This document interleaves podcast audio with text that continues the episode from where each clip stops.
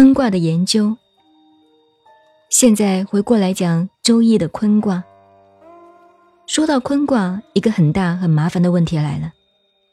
本来我主张研究《易经》，应该从细传开始。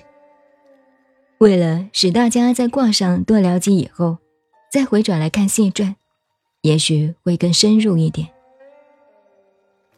乾卦还好研究，坤卦就比较麻烦了。坤，元亨，立牝马之贞。君子有攸往，先迷后得，主力。西南得朋，东北丧朋，安贞，吉。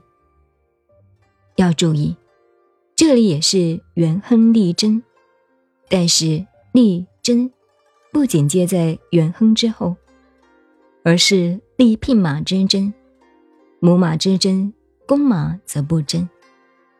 换言之，假使卜卦。这句话只立太太，当丈夫的没有份。何以立匹马之贞呢？君子有攸往，先迷后得。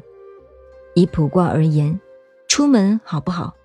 好，但是开始有艰难，弄得糊里糊涂的，最后却有很好的成就，主力，大吉大利的。西南得朋。东北丧朋，出门如去西南，或者在西南方做事业，一定成功，会有很多朋友帮忙。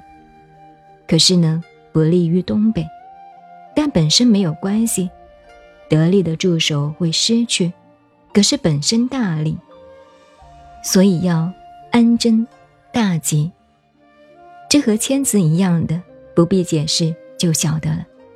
可是认真研究起其中的道理来，就讨厌了。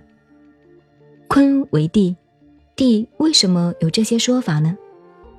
一般学者专门读书，不研究相术的人，不懂得上古道家科学思想的，对于易经就觉得讨厌。尤其五四运动以后，有多少学者骂易经，在那里痛恨自己的文化到如此的地步。您现在收听的是南怀瑾先生的《易经杂说》，我是静静找恩，微信公众号 FM 幺八八四八，感谢您的收听，再见。